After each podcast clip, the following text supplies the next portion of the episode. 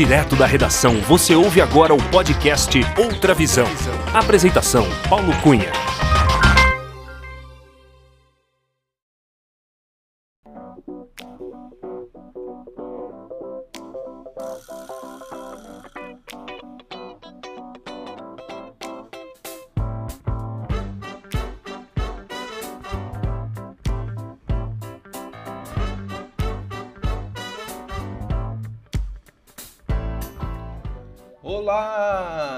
Seja muito bem-vinda, muito bem-vindo ao podcast Outra Visão.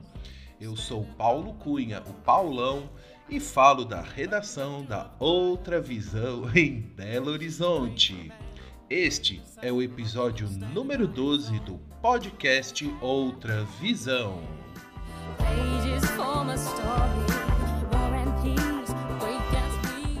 Bom, a nossa entrevistada é arquiteta por formação, enófila e sócia proprietária da mais antiga importadora de vinhos da capital mineira, a Casa do Vinho Família Martini. Como arquiteta, ela já trabalhou em importantes escritórios de arquitetura na cidade, mas foi a paixão pelo maravilhoso mundo dos vinhos que a conquistou profissionalmente. Ela herdou o amor pelos vinhos de seu pai, o Sr. Armando Martini, e forma, juntamente com seu irmão André, a quarta geração da família na administração da importadora.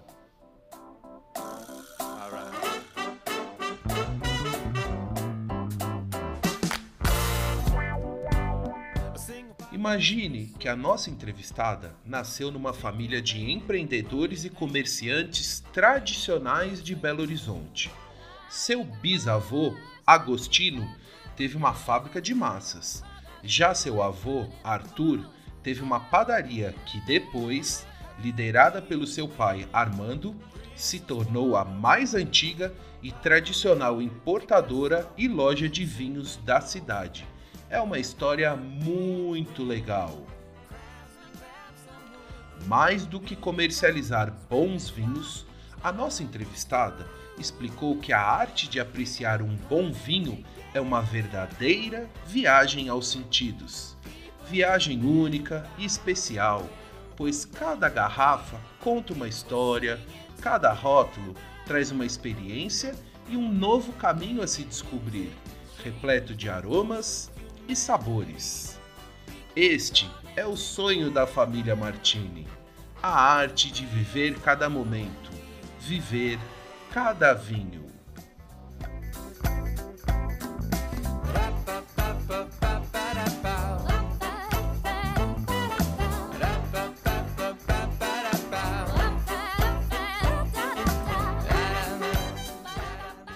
E é com muita alegria que recebemos no podcast Outra Visão, Luísa Martini, a Luísa da Casa do Vinho, que eu sei tem muitas histórias para contar. Acompanhe a entrevista.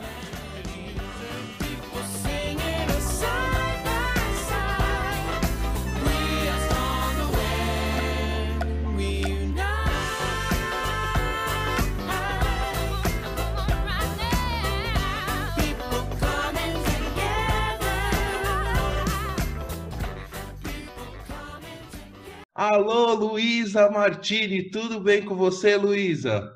Ei, Paulão, tudo jóia? Que prazer estar aqui falando com você. Luísa, seja muito bem-vinda ao podcast Outra Visão. Muito obrigado por aceitar o convite. É com muita alegria que eu te recebo aqui para a gente bater um papo bem descontraído. Enfim, eu tenho muitas perguntas para fazer para você da sua carreira como arquiteta, como sócia proprietária da Casa do Vinho, família Martini. Eu tenho coisas para te perguntar assim sobre dicas sobre vinhos, etc. Mas eu quero começar a nossa conversa ouvindo de você sobre a maravilhosa história da família Martini no Brasil. Eu sei que tudo começou com o seu bisavô, o Agostino, aí tem o seu avô, o Arthur Martini, o seu pai, o senhor Armando Martini, E hoje você, Luísa, e seu irmão André, que lideram, né, juntamente com a sua mãe, Vera, a Casa do Vinho Família Martini. Mas eu queria ouvir de você, Luísa, um pouco dessa história da família Martini, que está há tantos anos aqui em Belo Horizonte. É, vou contar um pouquinho. É, a história é longa, né, Paulão? Porque realmente começou com meu bisavô italiano que veio para o Brasil. O meu avô foi o único filho que nasceu no Brasil. Os outros eram italianos mesmo. Ele nasceu no Brasil, mas ele falava que ele era italiano. Era assim, questão de, de honra, assim. Era muito apaixonada. A ligação com a Itália era forte demais. E a história começa lá atrás, né? A família tinha uma uma fábrica de massas, inclusive. É, a história começa com a, a, padaria Martini, que tem uma história super longa, super bacana. É, inclusive, assim, teve personagem de série aí, o Wildo Furacão, é, na época da guerra, é, as, as pessoas com fome, uma loucura acontecendo, e aí eles começaram a invadir os comércios locais, foi uma confusão danada. E na época, quem defendeu a Casa do Vinho foi muito bacana, foi a famosa Maria Tomba Homem, que não deixou ninguém chegar perto. Foi a única loja, né? Na realidade, a padaria era a única, o único estabelecimento da rua inteira que não foi arrombado, porque ela falava que a gente alimentava os mais pobres, né? Meu avô sempre deu comida para a turma, mesmo quando não podia pagar, nunca negou um prato. Então, assim, a gente foi, a gente teve uma história bacana, sabe? Assim, essa essa essa, essa história com a população também, a história da Casa do Vinho é longa, lógico que na época chamava Padaria Martini, e a padaria, depois de um tempo, ela começou a trazer vinhos. Né? É, meu avô começou a importar vinhos. É, inicialmente era Portugal, Itália, coisa pouca, mas importava alguns produtos. E com o tempo isso foi crescendo até que meu pai sugeriu, ou meu avô, que a gente focasse na, na bebida, porque cresceu demais o mercado a nossa razão social, né, a Casa do Vinho, com esse nome, tá? Que a gente tem uma origem de, de, de, razão social de 1947, mas o nome Casa do Vinho, ele veio, foi em 1969, o nome, né? A gente já trabalhava com vinho, a gente só mudou o, o nome fantasia, tudo mais, é, em 1969. E a gente está naquela casa que a gente está hoje, com esse nome desde 1969. É, então, e desde então, assim, meu pai foi assumindo cada vez mais a, a Casa do Vinho junto com o meu avô, até que é, é, é, meu, irmão, meu pai tinha um sócio, que era o irmão dele, e eles separaram sociedade alguns anos depois. E meu pai ficou com a Casa do Vinho. E aí foi assim, dedicação exclusiva, era uma paixão sem tamanho, assim. Meu, era, meu pai morreu com essa paixão, né? A Casa do Vinho era é, o norte, o sul, o leste, o oeste, assim. Papai adorava o que ele fazia e a Casa do Vinho era ele, né? Tinha muito da alma dele e ele passou isso para gente. Então o André começou a trabalhar com o papai há ainda mais tempo do que eu. Eu estou na Casa do Vinho tem 20 anos, tá? E a ligação minha com a Casa do Vinho, ela ela começou através da arquitetura, então a gente vai chegar nesse ponto ainda, né? Uhum. É, mas assim, a Casa do Vinho, eu acho interessante a gente colocar, porque eu falei um pouquinho do, do cronograma da Casa do Vinho, mas é, a importação de vinho, assim, a gente faz diretamente há muitos e muitos anos, e isso foi tomando um papel muito importante, porque para a gente é, escolher o vinho, conhecer o produtor, saber o que, que a gente está fazendo, com quem a gente está lidando, conhecer o terroir, sabe? Assim, esse contato que a gente tem com os produtores, esse contato pessoal, que é mais do que comercial, é comercial e amizade. Porque para a gente é fundamental. Eu não vou simplesmente entrar numa internet, escolher um vinho, comprar e não tem essa afinidade. Para mim precisa precisa de muito mais. E meu pai passou isso para gente. Então a gente sempre correu atrás desse contato pessoal com o produtor, da gente conhecer os vinhos, conhecer os produtos que eles fazem, conhecer a vinícola e saber o que, que a gente, né, com quem que a gente está lidando, qual que é, é o, o, perfil deles também, que eu falo assim, do mesmo jeito que a gente sempre teve essa paixão, o produtor também tem que ter, ele tem que passar isso um pouquinho para gente, porque é, é, é, mais profundo. Eu falo que vinho é uma coisa de muita confiança, né? Quando você vai comprar um vinho, por exemplo, você tem que confiar em mim, uhum. né? Eu vou te indicar um vinho e você tem que acreditar no que eu estou falando. Não é igual roupa, que você vai ali e simplesmente experimenta. A gente experimenta nas feiras, a gente vai até os produtores, mas a gente faz esse controle constante, porque a gente fala assim, até um produtor novo, a gente tem que saber se ele tem constância uhum. na qualidade do vinho que ele produz. Uhum. Isso para a gente é muito importante. Então, esse contato é eterno, Paulão. A gente está sempre indo às feiras, a gente está sempre indo atrás dos produtores, visitando, e cria uma família gigantesca em torno do vinho. E isso já há muitos anos, né, Luísa? Que é, o seu pai vai em loco né, nos produtores, conhece pessoalmente até os locais de produção, né? E ele, assim, eu sei que ele tinha um trabalho intenso de garimpar esses produtores, assim, mas investindo numa viagem e indo lá e ficando uma temporada que fosse necessário para realmente assim fazer uma seleção de produtores que a pessoa pode estar tá achando assim, ah, começou faz 10 anos. Não, mas isso tem uns 50 anos que o seu Armando faz é. isso, né? Assim, é uma, é uma vida dedicada, né? Exatamente. E antigamente era muito difícil isso, né, Paulão? Hoje é fácil, com toda a tecnologia que a gente tem, é, é, muito mais fácil. Tem gente que não se dá o trabalho de ir no lugar, né? Conversa, vai, vai conhecendo, sabendo o que, que é, pede produtor para mandar o vinho. Mas a gente gosta do contato. E até para o produtor também confiar na gente. Eu falo que é uma parceria, né? Uhum. Não é uma coisa só comercial. A gente é parceiro, a gente confia no produtor e o produtor tem que confiar na gente, no trabalho da gente, porque a gente vai ser um cartão de visita. Eu que estou colocando o produto dele à mostra. Então, assim, ele é, é importante para ele que eu saiba vender a imagem dele. Uhum. Né? E para mim é muito importante conhecer o produto que eu trabalho, que eu falo assim, olha, eu tenho, para mim é fácil vender meus vinhos porque eu acredito no meu produto. Eu não vou vender um vinho que eu não gosto, eu não sei fazer isso. Então, assim, para a gente essa troca é fundamental os dois acreditarem no trabalho um do outro. Isso funciona com todos os nossos parceiros. Assim, isso é Inclusive, é muito importante. Tem um parceiro muito antigo da Casa do Vinho, que é a Mocali, né? É, que é um produtor italiano excelente. E é. que vocês têm um relacionamento há muitos anos. Inclusive, teve uma ocasião que o Mocali mandou uma garrafa especial para o seu pai, aquela garrafa de 12 litros. Conta um pouco dessa relação. Eu sei que tem outros produtores, mas em especial com, com a Mocali, que tem esse vinho que é uma delícia, que é o meu preferido, que é Il Piagione, mas que tem uma relação muito importante aí com vocês é, historicamente. É, o nosso relacionamento com o Mocali vem de longa data. Ele foi um dos primeiros parceiros nossos, assim, exclusivos e com esse trabalho, assim, dedicado, né? A gente trabalha com o Mocali há, sei lá, uns... O Paulão deve ter uns quase 30 anos. Eu não estava na Casa do Vinho na época, mas, assim, é muito antiga essa parceria.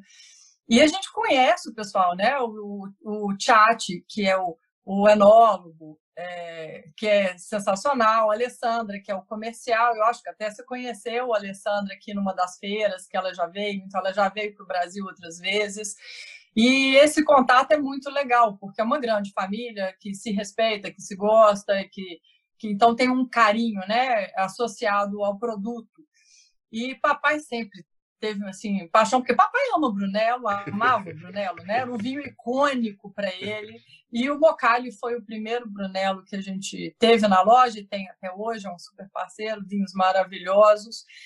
E aí teve uma época que eles quiseram presentear a gente com uma garrafa especial do Piagione, que é o seu vinho curtido aí, que você gosta, né? Que é sensacional, porque o Piagione também é Sangiovese, a mesma uva do, do Brunello, que é Sangiovese grosso, Porém, ele fica 12 meses em barrica, que é menos, é menos tempo em barrica pequena. Então, ele tem um outro perfil. Ele é o vinho de, de consumo a menor prazo, ele fica pronto mais jovem, mas mesmo assim é um vinho com barrica. Ele não é o basiquinho, né? Eles têm o vinho mais simples também de entrada.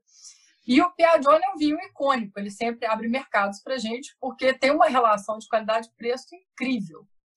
E aí eles resolveram mandar para a gente de presente uma garrafa de 12 litros de Piagione maravilhosa, numa caixa de madeira linda, mas é aquela novela, olha, a gente quer te dar, beleza, você quer, a gente aceita, mas tem condições, porque o Brasil a gente não pode importar uma garrafa desse tamanho. O Brasil só permite máximo 5 litros, então a gente vai ter problema. Então a gente teve que pedir uma licença especial para a gente poder receber o presente. A gente não ia comercializar nem nada, então tem que ter uma, uma guia de, é, especial falando que é um presente. A gente mandou a carta para poder ser aprovado, Ministério de Agricultura, A, B, C, todo o processo Nossa. burocrático que você puder imaginar para a gente receber o presente. E aí foi aquela garrafa sensacional e te falo que beber aqui rendeu. A gente fez uma, uma degustação com a turma que a gente tinha de confraria, que reunia aos sábados, que era uma tradição que meu pai manteve por mais de 20 anos, de reunir todo sábado para beber vinhos e tudo. E um dos sábados a gente abriu aquela garrafa especial, mas a garrafa é tão grande que a gente tomou, assim, tomava a rodo, aquele, um decanter atrás do outro, a gente enchia uns decks voltava a garrafa, estava na metade do caminho. Então foi uma farra assim, sem fim. E guerreiros, a gente foi até o final. Enquanto a garrafa não acabasse, ninguém podia sair. E a garrafa então, vazia assim, ainda está aí na casa do vinho, né? Na, na, tá, na sede tá da casa lá, do vinho. Só que vazia. Eu acho que ela está até na vitrine hoje, assim, porque ela é muito linda. Então, essa, essa garrafa teve história bacana. E essa, isso abriu até para a gente ter algumas coisas que a gente ficou esperto com importações, que os produtores têm essa tendência de querer mandar brindes. Então, assim, ah, eu vou mandar uma barrica de carvalho é, personalizada para você junto com a importação. A gente falta infartar. A gente pede para não mandar, porque é muito complicado o processo para colocar numa guia de importação, para justificar, para pagar o imposto, a gente não consegue mensurar isso. Então, hoje em dia, nada entra que não esteja no meu pedido de compra. Ele é bem, é bem burocrático o sistema. A gente não, não tem isso de. É muito complicado. Não dá para fazer muita gracinha, vamos dizer assim, nesse processo não, de importação, se quiser né? mandar um presente, tem que ser mandado separado ou colocado na nota então, ele vai ter que ser declarado na guia de importação, mesmo que seja com valor irrisório, para poder é, justificar ter entrado. Né? Eu não tenho como uhum. importar uma coisa sem, mesmo que não seja para venda. Eu preciso colocar na guia de importação, porque senão fica parecendo que eu estou contrabandeando coisa. Isso não é a proposta. Então, Sim. toda vez que alguém manda presente, a gente até arrepia. Não manda, não. já tem o histórico, né? Infelizmente, a gente não pode receber nada, nem é... menção, assim, porque não passa. Agora, você perguntando a questão de arquitetura é interessante, que assim, meu primeiro curso, Paulão, nem foi arquitetura, não sei se você não, sabe da minha não. história completa. O, a minha primeira faculdade foi engenharia química. Paulão, eu fiz quatro anos, eu fiquei na faculdade quatro anos e meio, porque eu cheguei a trancar seis meses, aquelas fases de é, conflitos não sei se é isso que eu quero, tranquei, fui fazer um intercâmbio, fui morar fora, fui pensar melhor e voltei, fiz mais seis meses e acabei largando. Então, assim, eu passei quatro anos e meio na faculdade de engenharia, fazendo engenharia química, fiz amigos incríveis, foi, foi ótimo. Eu falo que a vida da gente tem etapas, é, mesmo que dela não tenha é, nascido outras coisas relacionadas à profissão, ela me trouxe muitas coisas boas, né? Muitas amizades, muitas vivências e até uma maturidade a mais quando eu fui fazer arquitetura. Uhum. Então eu passei é, quatro anos e meio fazendo engenharia química e um professor meu de desenho técnico da engenharia é, que me questionou, falou assim, mas o que você está fazendo aqui? Você devia ir para arquitetura. e eu já estava com aquela pulga atrás da orelha, eu falei, ah, meu Deus do céu, pronto, agora eu vou ter que ir para arquitetura, porque eu já estou balançado, eu não gosto de engenharia química, não tem nada a ver comigo. Eu tinha uma, uma ilusão, Paulão, de engenharia química, que eu achava que eu ia criar coisas, sabe? Era meio descobertas e que eu ia passar de engenharia química para uma engenharia genética ou algo parecido ilusões assim muito muito fora da realidade, né? A gente descobre que o dia a dia é outra coisa. Eu achava interessante, mas não foi por aí. E aí eu resolvi mudar de curso, fui fazer arquitetura, é, trabalhei em alguns escritórios muito conhecidos de Belo Horizonte. Eu comecei a trabalhar com arquitetura logo no segundo período. Olha só. Eu fui trabalhar, é, eu trabalhei dois anos com Gustavo Pena, depois eu trabalhei um ano com o Veveco e depois eu trabalhei pelo menos um ano com o Cari. Então eu passei por uma escola de arquitetura muito bacana, cada um com o seu estilo. Depois eu fui contratada por um escritório do do Júlio Teixeira e comecei a trabalhar com arquitetura ali. E aí eu fiz o projeto da nossa loja lá no Belvedere. A gente resolveu abrir um novo ponto. Eu tinha feito um projeto de uma loja na Afonso Pena, mas na época a gente não pôs o nome da loja de Casa do Vinho, tinha outro nome, por outras questões, e a gente acabou depois resolvendo passar tudo para Casa do Vinho. E a gente abriu essa loja no Belvedere, eu fiz o projeto junto com o Marcelo, meu marido, que é um grande arquiteto. E aí eu acabei apaixonando pela loja, porque a loja ficou tão bonita. assim, gente, né? Essa loja bacana. Eu eu acho que é um pecado se eu não ajudar, se eu não participar. É um negócio da família. É, eu acho que aqui merece um atendimento diferenciado. Eu acho que a gente tem que pôr a cara da gente na frente de loja, a gente precisa estar. Tá, é, lidar direto com o público, que não é uma coisa fácil também, né? A gente aprende. E eu resolvi olhar a loja. Então, eu fiquei meio horário trabalhando com arquitetura e eu fiquei meio horário trabalhando na loja. Aí eu cheguei à conclusão que eu não estava fazendo nada direito. nem a loja, nem a arquitetura. Não dá para focar né? Ficou muito corrido, ficou pesado e eu achei que eu precisava de escolher. E aí o lado família pesou muito e eu acabei largando a arquitetura. Eu tinha minhas os meus questionamentos em relação à arquitetura. Eu falei que eu gostava muito.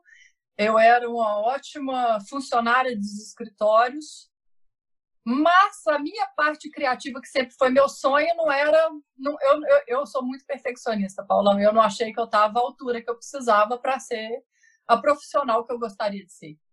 Então, eu mesmo me, me afastei da, da, da arquitetura e fui me dedicar ao vinho, porque esse prazer ninguém tira, né? É uma coisa incrível. E a paixão que papai passou para a gente ficou. Então a gente sempre teve esse contato desde cedo com vinhos e vinhos bons, né? Uhum, então a gente aprendeu de cedo a beber coisa boa. Inclusive, Luísa, tem uma pergunta aqui que a Raquel Aguirre, você conhece a Raquel? Ela oh. mandou uma pergunta que ela queria saber o seguinte: qual a recordação que você tem da, das primeiras taças de vinho. É, como nasceu essa sua paixão? Você já estava começando a responder, eu quero que continue, mas eu queria só fazer esse registro que a Raquel. O Paulão, isso eu nem podia contar, porque vai depois Então conta o que puder, o que puder, pelo menos. Não, o que, que acontece? Eu estou brincando, mas é porque assim, quando a gente é, vamos supor, 18 anos, tem acesso, eu tinha acesso aos meus vinhos na casa do papai, etc. Mas naquela época também não vinha assim tanta coisa incrível para o Brasil, né? Chegava no Brasil vinho muito mais simples. Esse acesso que a gente tem de vinhos incríveis hoje já era realmente de quando eu comecei a trabalhar na loja, não da época que eu comecei a beber. Uhum. E quando eu comecei a beber vinho, que vinha para o Brasil e que bombava, era o famoso vinho da garrafa azul, Liebfraumilch. Uhum. E aí era aquilo, né? Todo mundo bebia, achava chiquérrimo e vinha muito para o Brasil. Foi, foram as primeiras taças, né? Se, se for perguntar de recordação, não são as melhores. Mas, é, com o tempo, o que, que me aproximou mais? Né? Eu bebia vinho em casa com meus pais e eu comecei a participar das degustações de sábado, mesmo antes de trabalhar na loja. Então, lá a gente tinha assim vinhos maravilhosos todos os sábados e eram vários vinhos, que é diferente. Às vezes quando você vai para casa, você vai tomar uma garrafa. Então, quando você está numa degustação, você vai tomar de uma vez só umas seis, oito garrafas e vai ter um paralelo para comparar, né? Que eu acho interessante, que eu falo que a gente aprende vinho com comparação, então é importante você ter parâmetros. E fora isso, papai sempre foi um super professor. A gente sempre tomou vinhos às cegas. As degustações hum. nossas, a gente não sabia o que estava bebendo, então a gente tinha que pensar o que estava ali. Então as nossas taças eram sempre uma descoberta. Eu gostei, não gostei por causa disso, por causa daquilo, e vamos tentar pensar de onde que pode ser esse vinho. Papai estimulava isso muito com a gente. Ele falava que ele era um grande professor. Então ele puxava, olha gente, esse tipo de, de corpo, de estrutura, um vinho mais alcoólico, que, que vocês imaginam a respeito da região de onde ele pode vir? Vão pensar, é uma região mais quente, uma região mais fria. E ele brincava isso, tentando é, apontar caminhos para a turma que estava ali, que ainda estava aprendendo sobre vinho. Isso tem, nossa senhora, tem, tem mais de 20 anos, Paulo, deve ter uns 30 anos ou mais. Então, ele sempre puxou isso e ele ensinando. Eu falo que a gente a gente foi aprendiz do papai. Papai formou várias turmas. Ele ensinou muita gente é, a beber vinho de verdade, sem preconceitos, né? Sem pensar ou julgar a partir de um rótulo, que é muito fácil. Você pegar, ah, nossa, eu estou tomando um Brunello. E mesmo assim, gente, olha, tem Brunelos incríveis e tem Brunelos que não, infelizmente, é assim, né?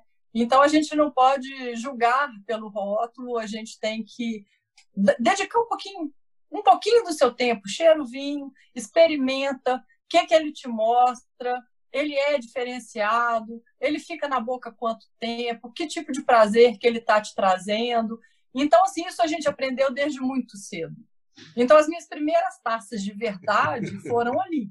Né? Os grandes vinhos que eu comecei a ter acesso todos os sábados nas degustações. Então foi, foi muito bacana. Assim, o Piagione foi um dos primeiros, porque foram, foi um dos primeiros parceiros que a gente teve de importação que a gente dedicou exclusividade, sabe? Então foi um processo que foi, foi construído tijolinho por tijolinho. Assim. Inclusive eu lembro que você ou seu pai ou André, não me recordo, é, com, é, já com, me contaram que normalmente quando vocês iam trazer, definir realmente a importação de um vinho, vocês colocavam ele nessa degustação aos sábados, né? Alguns para ter um, uma média de avaliação do, das pessoas, né? Vocês é, também faziam essa, essa experimentação, não é? É, é isso sim, mesmo? Sim, sim.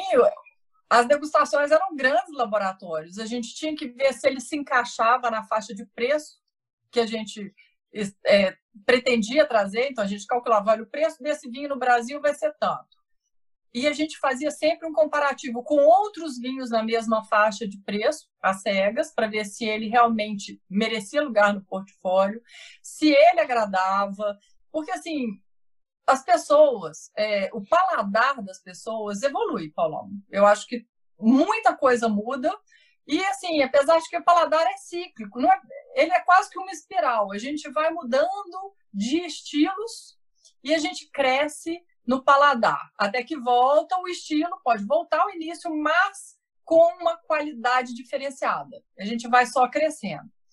E então a gente fazia esse par paralelo de preço e de qualidade, né? Então assim, olha, o vinho agradou todo mundo, o vinho está com preço interessante, ele vai se encaixar, ele vai acrescentar. Às vezes a gente comparava vinhos ou da mesma nacionalidade, ou das mes de mesmas uvas, para saber se justificava acrescentar ou não no portfólio. Que não adianta, olha, eu tenho quatro produtores da Toscana, vamos supor, eu vou trazer mais um.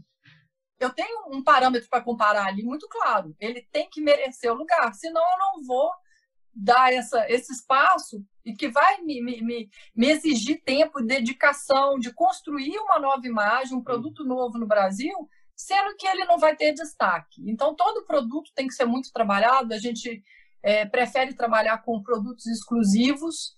Então, a gente tem que apresentar o nosso público, a gente tem que mostrar o que, que é.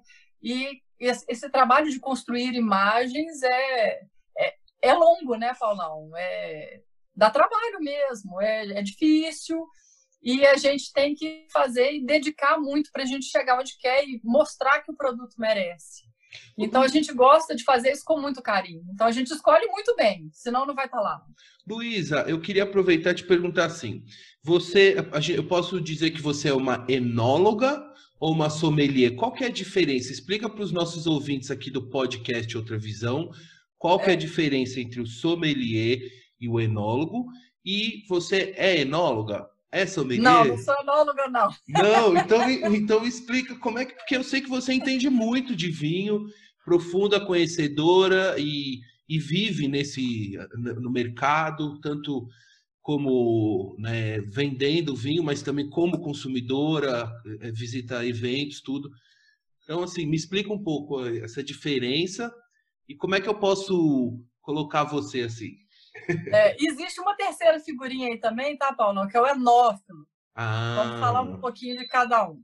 O enólogo, na realidade, é o responsável por produzir o vinho. Então, a pessoa que produz o vinho, ela precisa de um conhecimento muito mais aprofundado e de várias fases do processo de produção.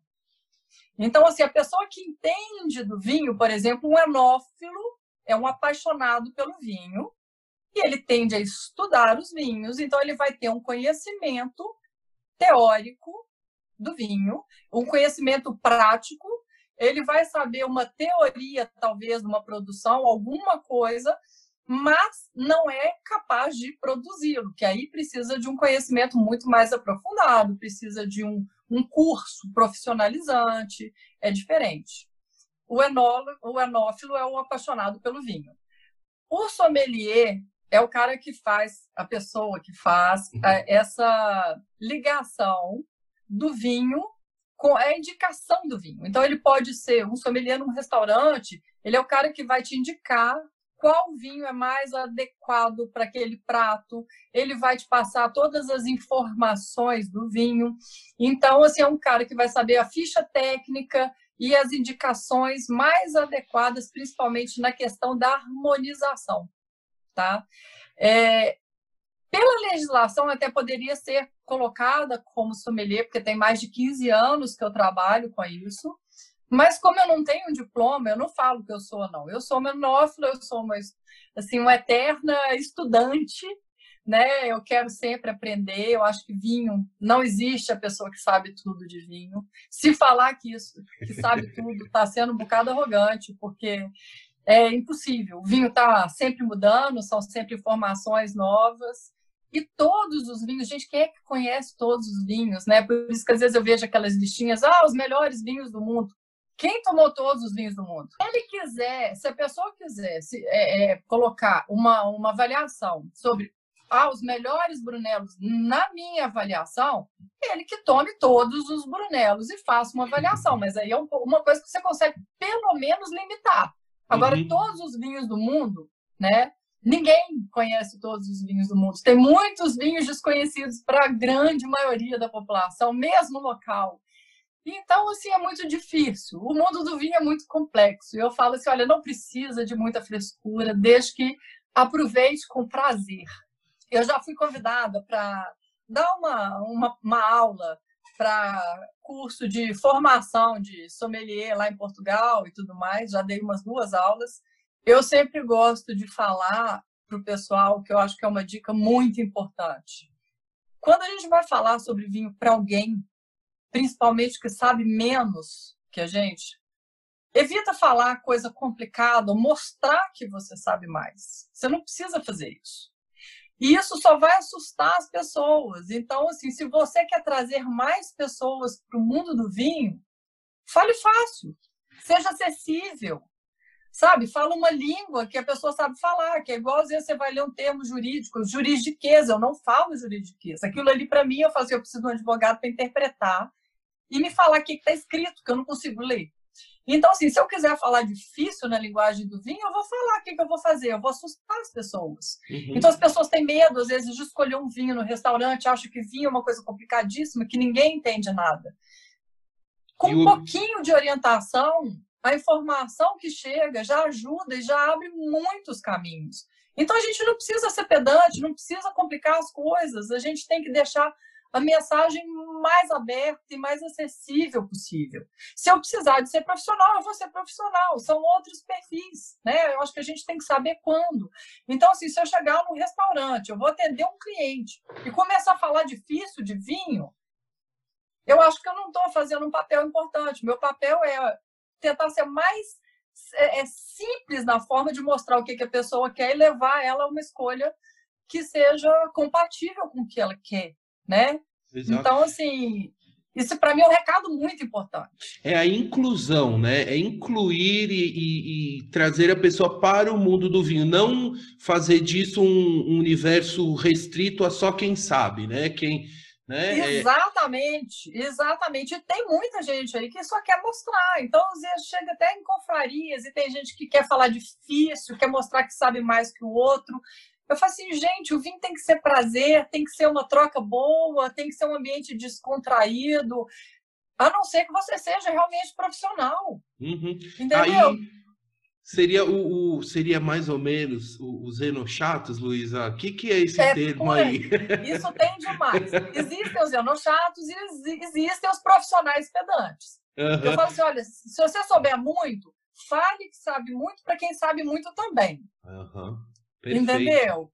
Ou tem uma linguagem muito ah, mais acessível, porque aí sim você vai conseguir mais pessoas interessadas no vinho. Claro. E o objetivo de quem trabalha no mercado do vinho é abrir as fronteiras, abrir as portas. Quanto mais gente quiser experimentar sem medo, sabe? Vinho não é difícil. Ah, eu não entendo nada, então não vou beber vinho. É. Abre uma garrafa, ele te deu prazer, por que, que você não pode aproveitar o prazer sem se cobrar de conhecer muito daquilo? Eu acho que para escolher realmente não é tão simples. Pede ajuda. Né? Tem muita gente aí disponível. Eu falo que lá na loja além dos nossos vendedores serem treinados, por exemplo, para o cliente que quer comprar na loja virtual, a gente tem um chat, a gente tem um WhatsApp. E eu falo que para mim o mais importante é assim, eu estou disponível para os meus clientes. Então, quem quiser falar comigo, eu peço para ah, trans, trans, é, transferir a ligação para mim, eu tenho o maior prazer. Se eu estou na loja, eu vou descer, eu vou atender fisicamente a pessoa porque essa troca é muito positiva, sabe? E assim, tirar esse medo, as pessoas podem ser felizes. Então, assim, eu começo a pegar pequenos parâmetros, né? Eu falo que indicar vinho, assim, ah, mas eu não entendo nada. Eu falei, tudo bem, o que, que você já bebeu que você gosta? Quais as sensações? A gente tenta brincar com as sensações. Eu já dei alguns cursos rápidos, né? Esses cursos de duas horas, eu já fiz curso no Minas, a gente já fez alguns cursos em uhum. eventos que o pessoal chama a gente para fazer. E eu falo que, olha, eu só topo dar o curso mais descontraído. Se quiser um curso mais profissional, eu vou indicar uma pessoa que tem esse perfil. Para mim, é para abrir portas. Então, eu vou ter uma abordagem, eu vou trabalhar com o sensorial da forma mais clara e mais simples possível. Então, a gente faz experiências sobre acidez, sobre tanicidade, o que, que é isso, que palavrinhas são essas, que para gente que não é do mundo do vinho, às vezes a tanicidade é uma coisa que eles não sabem o que, que é. Então a gente vai mostrar o que, que é, qual que é a sensação na boca, na língua, o que, que é sentir uma tanicidade, ah, eu quero um vinho, ah, eu não gosto disso, ou eu gosto disso. E o paladar evolui. Exato. Então as pessoas começam a acostumar com coisas que não vai ser o primeiro vinho que vai tomar, que vai ser isso, né? Geralmente eu falo assim, a pessoa começa com vinho mais frutado, mais redondinho, que a gente fala quase doce na boca, né? Um, um bem macio. Eu, eu, eu tendo a fugir o máximo do suave e eu já começo do vinho seco, mas o mais macio e aveludado e frutado possível. E o frutado muitas vezes se confunde, né, com, com hum. o, o, o vinho suave. É, e aí eu começo sempre através desse vinho, que é o vinho mais macio. E isso já vai dar um primeiro acesso. Aí eu gosto sempre de indicar, quando a pessoa tem uma dificuldade, às vezes, com um pouquinho de acidez, olha, sempre tem uma comida junto. Começa a perceber como é que o vinho vai equilibrar com a comida. Qual que é a sensação que você tem quando você só bebe o vinho, quando você bebe comendo. Então, assim, aos poucos, os, o paladar vai se, se apropriando de novas sensações e você vai passando a gostar de outras coisas. Exato. Então, eu falo que o paladar evoluído, ele já aceita muito mais coisas, inclusive ele gosta de desafios.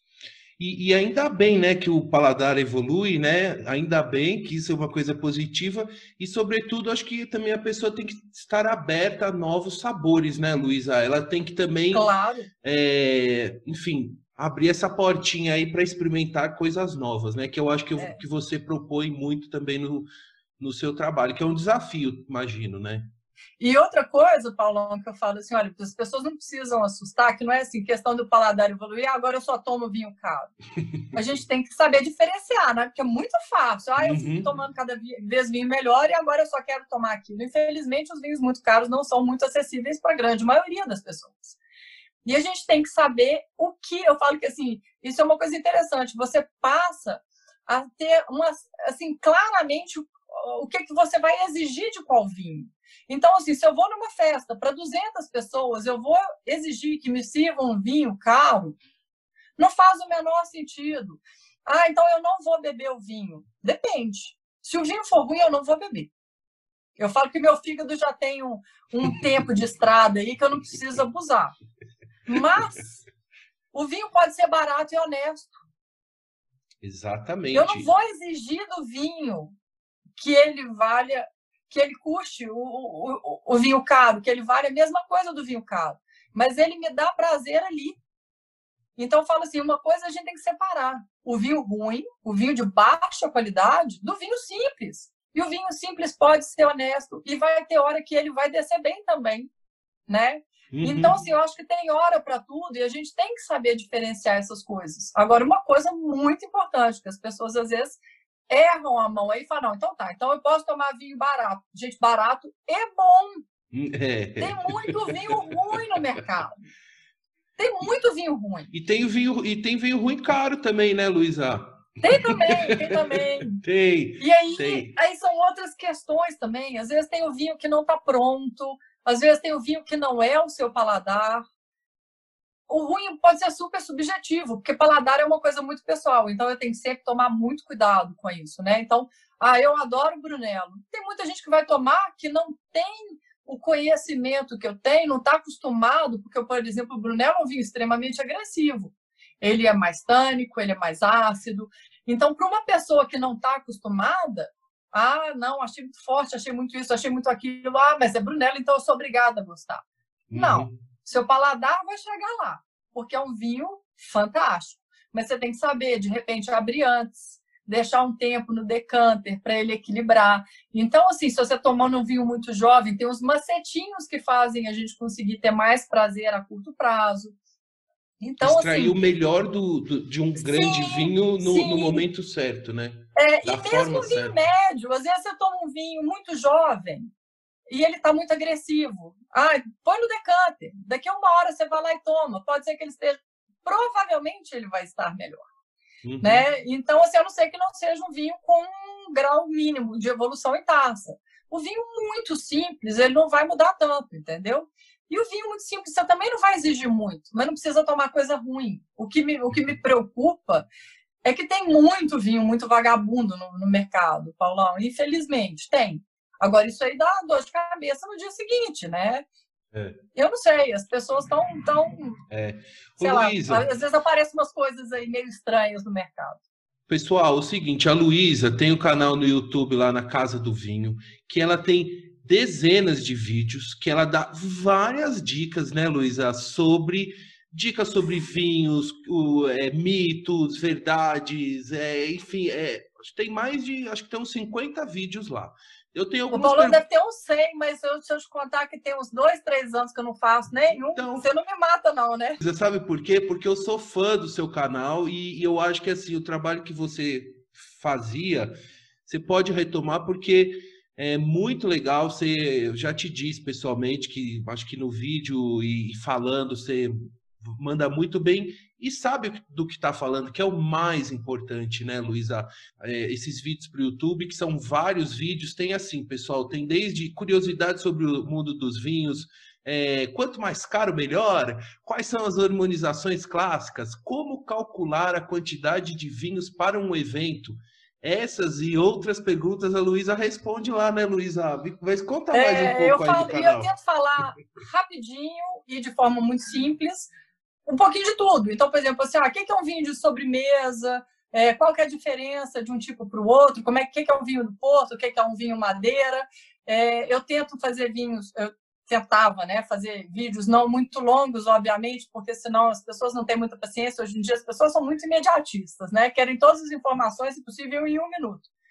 Eu sou um pouco prolixa, eu falo muito. Mas aqui é, é muito bem-vindo. No podcast ah! pode falar muito para fazer é, mais. Eu, eu sempre falei de forma muito espontânea, sabe, Paulão? Eu falo que assim, os poucos que eu fiz, que eu tive um roteirinho para seguir, eu tive muito mais dificuldade. É tão engraçado. Eu falo assim, olha, eu parava para gravar, meu processo de, de gravar meus vídeos era engraçadíssimo, porque eu ia para minha sala, punha minha câmera no, no, no tripé, ligava a câmera, sentava na frente na mesa e desandava a falar. O que deu na cabeça, ah, eu vou falar sobre a Marone, então eu vou ensinar o que é a Marone. E eu sentava lá e pá, começava a falar sobre a Marone e pronto. Aí eu dava para Gil, que trabalha comigo, para poder editar o, o vídeo e colocar. Ah, então agora eu vou falar sobre vinho madeira. Pá, agora eu vou falar sobre vinho doce, eu vou falar sobre ressaca, eu vou falar sobre é, vinho e saúde. Eu pegava temas assim de questionamentos que eu achava interessantes e tentava colocar alguma coisa de forma simples, bem sintética e de uma comunicação assim clara para as pessoas poderem entrar uhum. no mundo do vinho sem ter medo, né? Igual isso que eu estou te falando. Para mim, sempre a coisa mais importante é tentar falar sem, sem querer falar difícil. Exato. Isso, assim, funcionou muito tempo. Depois o tempo foi ficando um pouco mais, mais apertado. É, fazer é, vídeo com legenda, que isso é uma demanda. Ah. E aí, para ah. ter legenda, eu não podia ser tão espontânea quanto eu gostaria. Eu tinha que ah. seguir um roteirinho. É, e aí, a hora que eu começo a ter texto, eu começo a ficar assim, eu fui perdendo um pouco essa, essa, essa forma fácil e clara de falar. Eu não consigo. Um, vi, um, um dos vídeos que você fala que isso é atemporal, que é assim, como calcular a quantidade de vinhos para um evento. Numa festa. Sim. Então, como é que é, Luiz? Isso é uma pergunta constante. Não, e mesmo os vídeos assim que eu tento falar, porque assim, a maioria dos vídeos que eu fazia eram muito institucionais mesmo. Eu queria passar informação para mim é importante que as pessoas entrassem no mundo do vinho, estimular as pessoas a experimentar as coisas. Então, a maioria dos vídeos que eu fiz foi muito institucional, sim, era informação. Informação de forma fácil e claro, as pessoas têm preguiça, às vezes, de pegar um livro para ler, para estudar um pouco mais. Então, vamos lá, vamos ser bem, bem direto, vamos falar um pouquinho. E isso foi muito bacana, assim, as pessoas curtiam mesmo. Eu já tive, assim, já recebi muitos elogios, eu fiquei muito feliz. O Jorge Lucas já me elogiou, eu fiquei super feliz. que legal. Para mim foi, assim, especial, assim, o elogio do Jorge Lucas, assim, não tem, então, não tem tá. preço. Uma chancela aí que poucas pessoas, Poxa, poucas pessoas é, têm aí. É, agora hoje em dia tem muita gente fazendo muita coisa, né? Informação de vinho na internet. Eu acho que vinho só, só deve perder para comida. É, mas você tem uma autenticidade, tem um conhecimento nato, assim. Então, é quando é autêntico e é legítimo, é diferente, assim. Eu, eu, eu sou muito fã. Não, eu concordo. Eu sou muito fã. Eu acho Lu... que tem lugar. Ô, Luísa, e, e, mas me fala, como é que a gente calcula, assim, a quantidade de vinhos para um evento? Por exemplo... É, uma das coisas que eu falo que é mais importante de tudo na hora de você calcular vinho para uma festa é qual o perfil da sua festa quão mais informal for, maior o consumo. Então, assim, não, eu vou fazer uma festa que vai passar a madrugada, as pessoas vão dançar, vão curtir, todo mundo muita vontade, o consumo é maior. Se é uma festa mais formal, tipo um coquetel, a demanda é outra. Uhum. No formal, as pessoas bebem muito menos, até para não dar gasto, né? Então, assim, o perfil da festa é fundamental e vai fazer toda a diferença quantas pessoas vão. Quanto menos gente, maior é o consumo per capita. Porque, por exemplo, numa festa de 40 pessoas, você vai pegar que vai ter uma parcela que não bebe. Ou uma parcela que bebe muito pouco. Então, dilui esse diferente, eh, o, o número de vinhos por pessoas. Numa festa com 10 pessoas, por exemplo, eu vou fazer uma reunião na minha casa, vou receber 8 pessoas oito pessoas na minha casa, é um perigo. Eu vou ter que ter umas dez garrafas, pelo menos. Que todo mundo vai beber, viu? Pelo menos. Não adianta. Entendeu? Ninguém vai vir aqui em casa para ficar relaxado e bebendo coisa boa e vai beber pouco. Então eu tenho que pôr mais de uma garrafa por cabeça. Tem que ir né? de Uber, Porque então, aí, né? Vai tomar 12, vai ter gente que vai tomar uma só. E tem que ir de Uber na, nessa, nessa sua claro. reunião. Hoje em dia, até para tomar um chopp, tem que ir de Uber. Eu recomendo, vamos ser, né? Vamos tomar cuidado, não bebe e dirige de jeito nenhum. Beber e dirigir não combinam. Exatamente. Então, assim, uma festa para 40 pessoas, a gente já diminui bem o leque. Aí você tem o perfil. Olha, eu gosto sempre, todo, todo cliente meu que liga, olha, Luiz, eu vou fazer uma festa para minha família mas a turma bebe. Quando solta a turma, bebe. Entendeu? Aí você já tem que estar preparado. Ah, mas não são as 40 pessoas que vão beber. Normalmente, quando faz uma festa dessa para a turma que bebe, é uma festa para 15, sei lá, 20 pessoas e o povo toma todas. Aí você vai pensar, você vai ter que ter pelo menos umas 18 garrafas disponíveis. Uhum. Ah, não, a turma é normal. Então tá, pode ser que umas 12 dê meia garrafa por pessoa, é um número ok, porque vai ter gente que não bebe nada e vai ter gente que bebe uma garrafa. Então chega no equilíbrio. Outra coisa muito importante: quantos tipos diferentes você vai servir? Ah, o cálculo vai sempre mudando, porque, por exemplo, ah, não, eu vou servir espumante e tinto. Ah, eu vou servir espumante branco e tinto. Então, você já não tem como colocar uma por pessoa, porque senão vai sair três garrafas por pessoa. Mas, ao mesmo tempo, complica um pouco, principalmente em festa pequena, porque você não sabe quem vai querer beber o quê. Uhum. Então, assim, eu tento, aí eu, eu vou conversando com a pessoa que vai fazer a festa, os detalhes para a gente chegar no número mais adequado, para não faltar e nem sobrar demais a gente tem uma margenzinha de erro, né? Mas ali tem as dicasinhas de quais os perfis de festas para fazer um cálculo padrão. E, e eu sempre falo, quanto mais tipos, esteja preparado para ter um pouco mais de sobra. Porque se você colocar tudo a conta benta, você pode passar apertado. e ó, pessoal, fica a dica. Se você for, quem estiver em Belo Horizonte, for fazer uma festa, quer servir uma bela, uma bela bebida, tem que ligar lá para a Luísa na Casa do Vinho, que ela dá todas as dicas e e as, e as melhores sugestões de rótulos. Inclusive, eu queria aproveitar, Luísa, que você falasse do Alma M, que é um ah, espumante é. exclusivo da Casa do Vinho, que é produzido lá em é, Flores, da Cunha. Flores da Cunha, no Rio Grande do Sul, né, pela Luiz Argenta.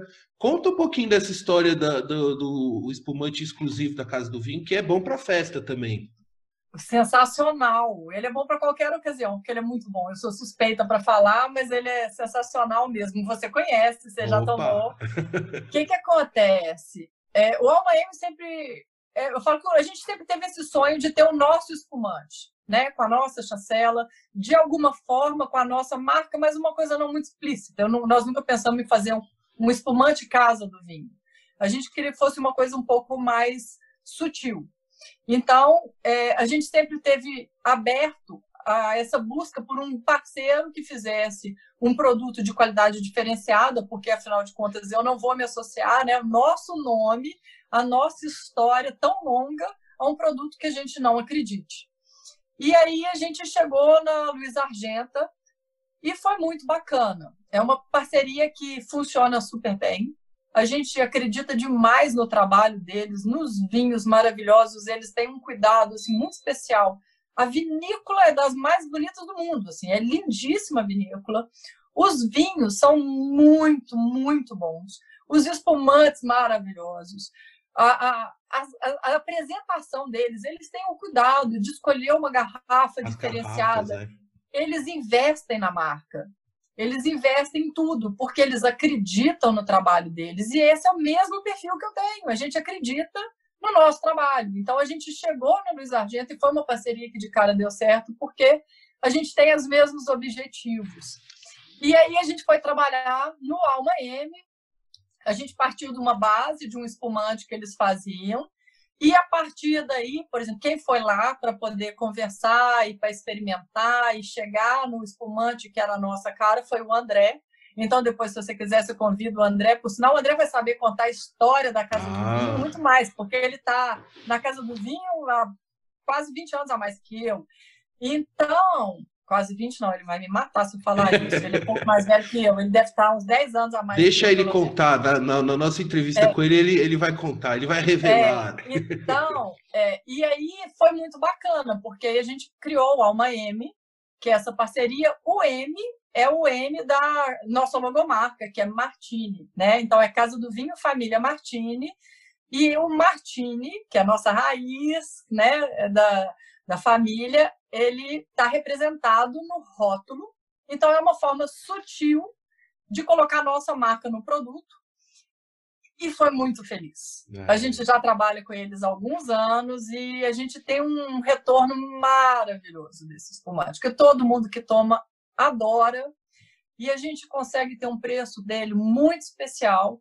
Então, eu falo que ele é muito melhor e muito mais barato de do que tanto espumante aí, né, de mercado, uhum. que você fala assim, gente, para que experimenta esse que você vai, você vai ser muito feliz. Isso. O Alma a gente faz dois, né? A gente faz o rosé e faz o brut. É, o rosé é brut também, tá? O branquinho e o rosé. Os dois são brut, ou seja, os dois são secos. Para quem não conhece a, a, palavra, não sabe o que, que significa brut, brut significa seco. E aí a gente faz ele versão branca, faz ele a rosé. A rosé é feito só de uvas tintas, a branca é feita de uvas brancas. E eles são sensacionais. Então, assim, eu super recomendo, é muito fácil falar e vender. Eu falo que é, é uma parceria muito feliz. Eles fazem isso com exclusividade para gente. A única outra parceria que eles fizeram, assim, com exclusividade também para produzir o espumante foi o Copacabana Palace. Então, eu acho que não é para qualquer um. É, e, e é um espumante delicioso para festas, né? E para também é uma ótima sugestão de presente, né, Luísa? Não só o espumante, como um vinho da Casa do Vinho, e também tem outras bebidas, né, que vocês vendem. Então, pessoal, vocês podem também visitar lá a Casa do Vinho para comprar presente, né, para presentear. Ah, é, e vinho, olha só. Se a pessoa gosta de vinho, fala, ah, mas ele tem muito qualquer apaixonado por vinho, sempre cabe mais. Eu falo que é igual coração de mãe. Sempre cabe mais um. Não tem menor perigo. Quem gosta de vinho vai adorar ganhar mais um. Então, assim, é um presente que não tem erro. Às vezes o povo chega assim, ah, mas pode trocar. Eu falei, gente, quem troca? Todo mundo adora. É um presente que qualquer pessoa vai gostar. E é uma vantagem, tem preços muito diferenciados. Então, mesmo que você queira dar um presente mais simples, até se você quiser dar um presente muito especial, você consegue ali resolver. Então, acho que é, é, é, muito, é muito interessante mesmo. Gostei de sua dica, assim, é. de comentar sobre isso, né? É, que eu acho que é porque eu sou, super presente. Eu sou suspeito porque eu sou cliente e sou, gosto muito, enfim. Por isso eu acho que é importante compartilhar com os ouvintes aqui do podcast Outra Visão, né? Porque a gente gosta de, de coisas boas, né, Luísa? E eu queria te perguntar, assim, para caminhar para o nosso final da conversa, porque eu poderia aqui ficar mais umas três horas aqui papeando, Luísa, que é o seguinte: eu sei que você gosta de viajar muito, já viajou muito. Eu queria fazer a pergunta de dois lados, do lado assim de trabalho, as viagens é, de trabalho, que você já falou um pouquinho das feiras, mas também das suas experiências é, levando grupos lá para Portugal, é, nas viagens enogastronômicas. Então, a primeira pergunta é assim: quais os eventos que normalmente a Casa do Vinho, você, o André e que o seu pai durante muitos anos participou, quais as feiras de vinhos vocês costumavam frequentar? Qual, qual é hoje a principal feira desse mercado no mundo? É, quando que acontece? Evidente que esse ano mudou um pouco a programação de tudo. E depois queria que você completasse contando dessas viagens enogastronômicas aí que teve para Portugal, enfim, me dá um, um apanhado aí dessas viagens. A gente, assim, sempre participou das feiras. Meu pai já foi em vários diferentes, ele sempre foi convidado para outros eventos assim mais restritos também. É, então, a feira de Bordeaux, a gente sempre foi muitas e muitas vezes na Vinitali, por causa da nossa ligação né, de, de família com a Itália. Então, a Vinita ele sempre foi, assim, durante anos, sem falhar. Papai não abria mão. Pode ir em outra, mas tem que ir na Vinita ali também. E de uns anos para cá, Paulão, a gente tem focado mais na Provine. É, as pessoas às vezes assustam, que eu falo assim, a gente está acostumado com a Vinita, ali, a Vinita ele tem vinhos de outras partes do mundo, mas o foco da Vinita eles são os vinhos italianos. É, a Provine é na Alemanha, as pessoas, mas você vai para uma feira de vinho alemão? Eu falei, não, a é a maior feira de vinho do mundo hoje. E todos os produtores, assim, a maior parte dos produtores do mundo inteiro tá ali. Então tem vinhos de todos os lugares. Você quer prospectar um bom trabalho, você pode fazer lá. O é, que, que, é a grande diferença que eu falo também? Assim, a Vinita ele sempre uniu prazer, pesquisa, é, esse contato, né? Às vezes até os mais velhos, os produtores lá, o, o babo, né? O avozinho que começou, que está lá e ele vai, ele está na vinícola e ele te abraça e ele, ele é, esse contato da vinita ele era uma coisa muito muito pessoal.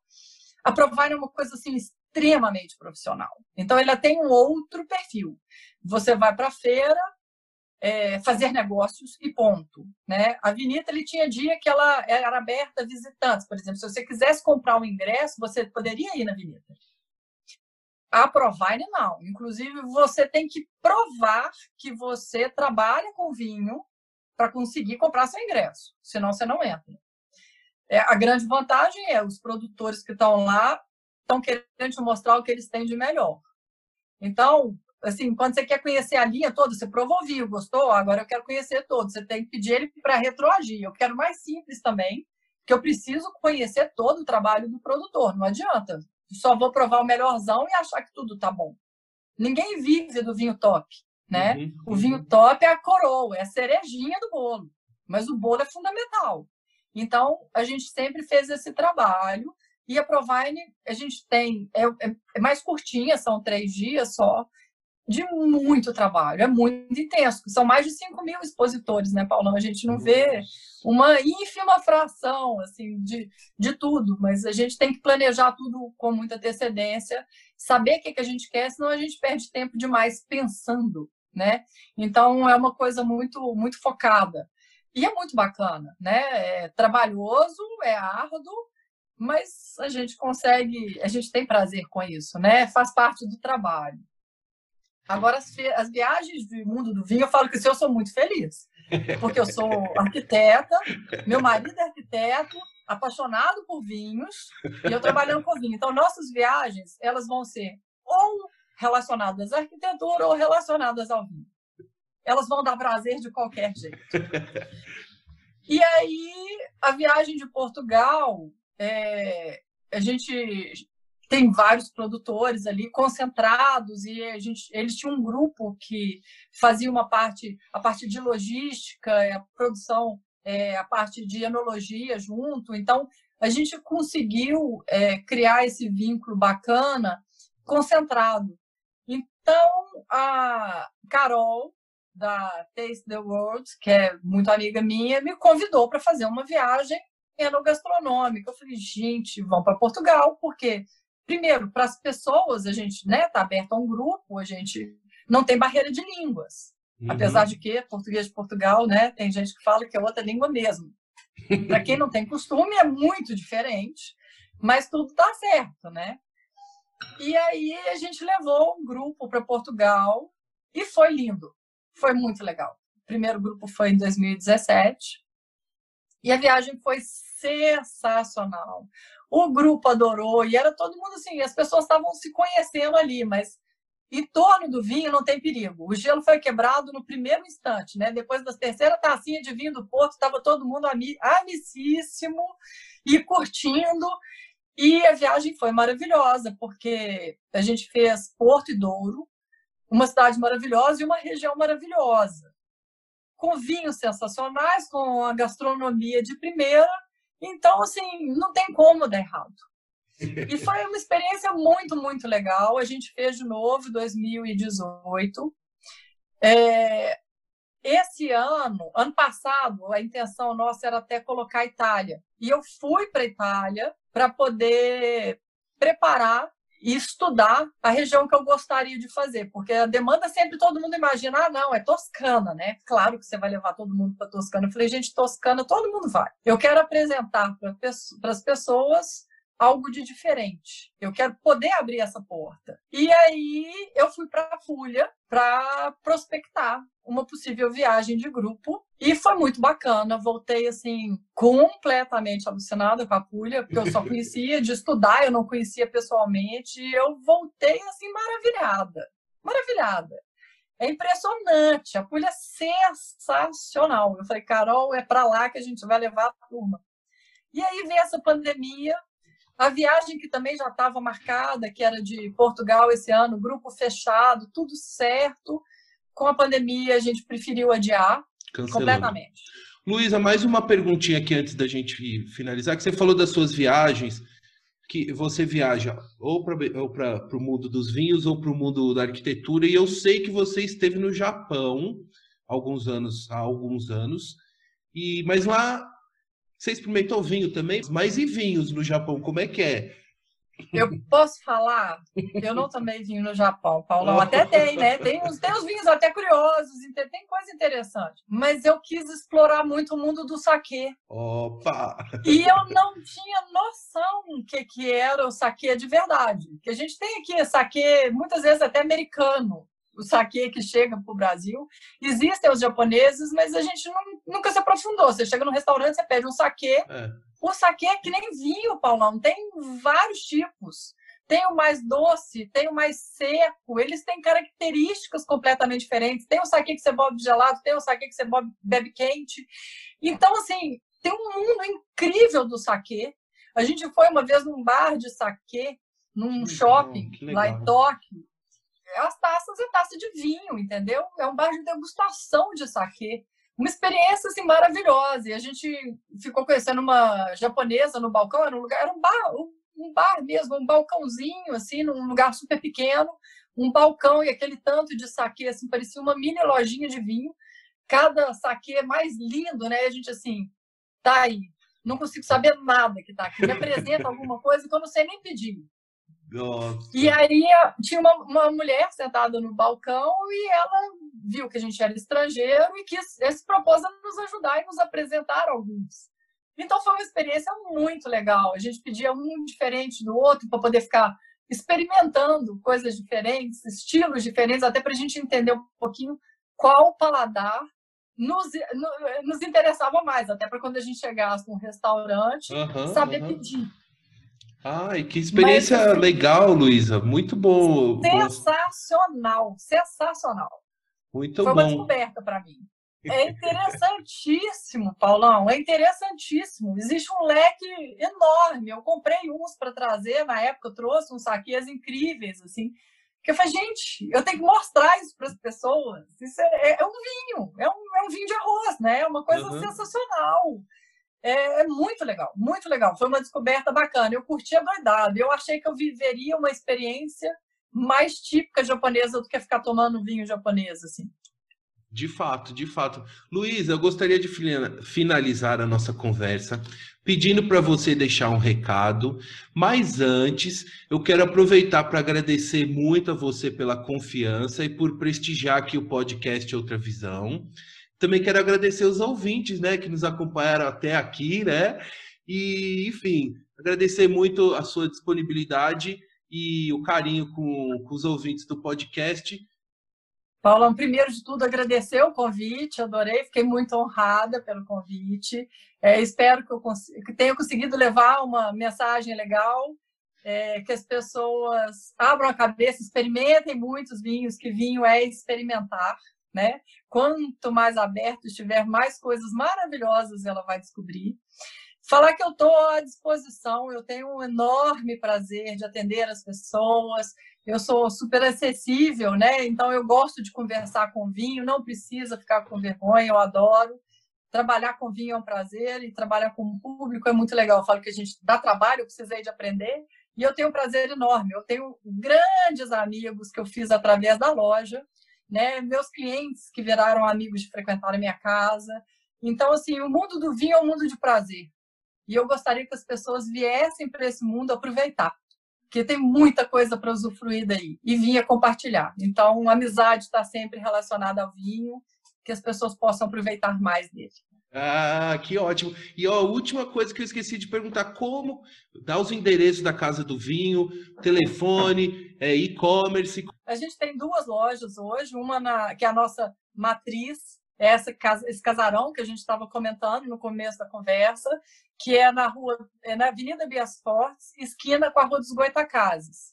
É entre o elevado Castelo Branco, atualmente elevado Helena Greco, né, e a Praça Raul Soares, a gente tem estacionamento, o estacionamento é pela Rua dos Goitacazes, então é, o, o, endereço sempre foi Bias Fortes, mas o acesso ele é feito uhum. através da Rua dos Goitacazes. É na esquina, não tem como errar, uma casa linda, amarela, grande, maravilhosa. E a gente tem uma loja na Avenida dos Bandeirantes, no Comiteco. A gente chama, é o bairro Comiteco, mas para ficar fácil de localizar, Avenida dos Bandeirantes, ali no Mangadeiras, pertinho da Praça JK. Também tem estacionamento na porta, a loja é recuada, então tem espaço para parar. Horário da pandemia, infelizmente, eu acho que eu nem preciso ficar divulgando muito, porque vai mudar é. e o, o podcast é, é atemporal. Uhum. Né? Então, assim, é bom a gente sempre checar no Google informação de horário, mas normalmente a loja é, da Bias Fortes funciona de 9 da manhã às 7 horas da noite. A da Bandeirantes funciona das 10 às 20. Sábado, a da Bias de 9 às 13 e a da Bandeirantes de 10 às 14.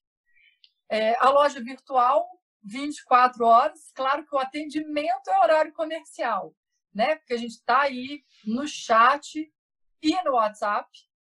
É, mas a, a loja é www.casadovinho.com.br. Não tem como errar. Casadovinho.com.br. Você está lá, tem todos os nossos vinhos eu, a gente sempre põe as informações, uma ficha técnica, a gente põe informação sobre a região, a gente põe informação sobre o produtor, a gente põe foto do vinho, a gente põe um mapinha de onde essa região está localizada. Então, a gente gosta de pôr o máximo de informações para as pessoas ficarem à vontade para escolher. Né? E, se tiverem dúvidas, a gente tem uma sommelier que fica no chat e no WhatsApp. Então, a gente tem atendimento personalizado, não é robô mesmo na loja virtual. A gente faz questão. A gente tem Instagram, Casa do Vinho BH, então arroba Casa do Vinho BH, e tem Facebook também, a Casa do Vinho Família Martini, não tem, não tem erro. A gente está lá, estamos abertos, dúvidas, qualquer Isso. pergunta, pode mandar uma mensagem para a gente que a gente responde. Legal, legal, Luísa. Luísa, mais uma vez, então, muito obrigado pela atenção, pelo carinho. Um beijo para você e para toda a família, tá bom? Prazer falar com você. Um beijão, um beijo na Raquel. Gente do céu, saudade de vocês. É sempre um prazer. É bom poder te ver. Então, é, um abraço também a todos. Obrigado, Luísa. Até a próxima. Obrigado para todo mundo que escutou a gente aí. Tchau.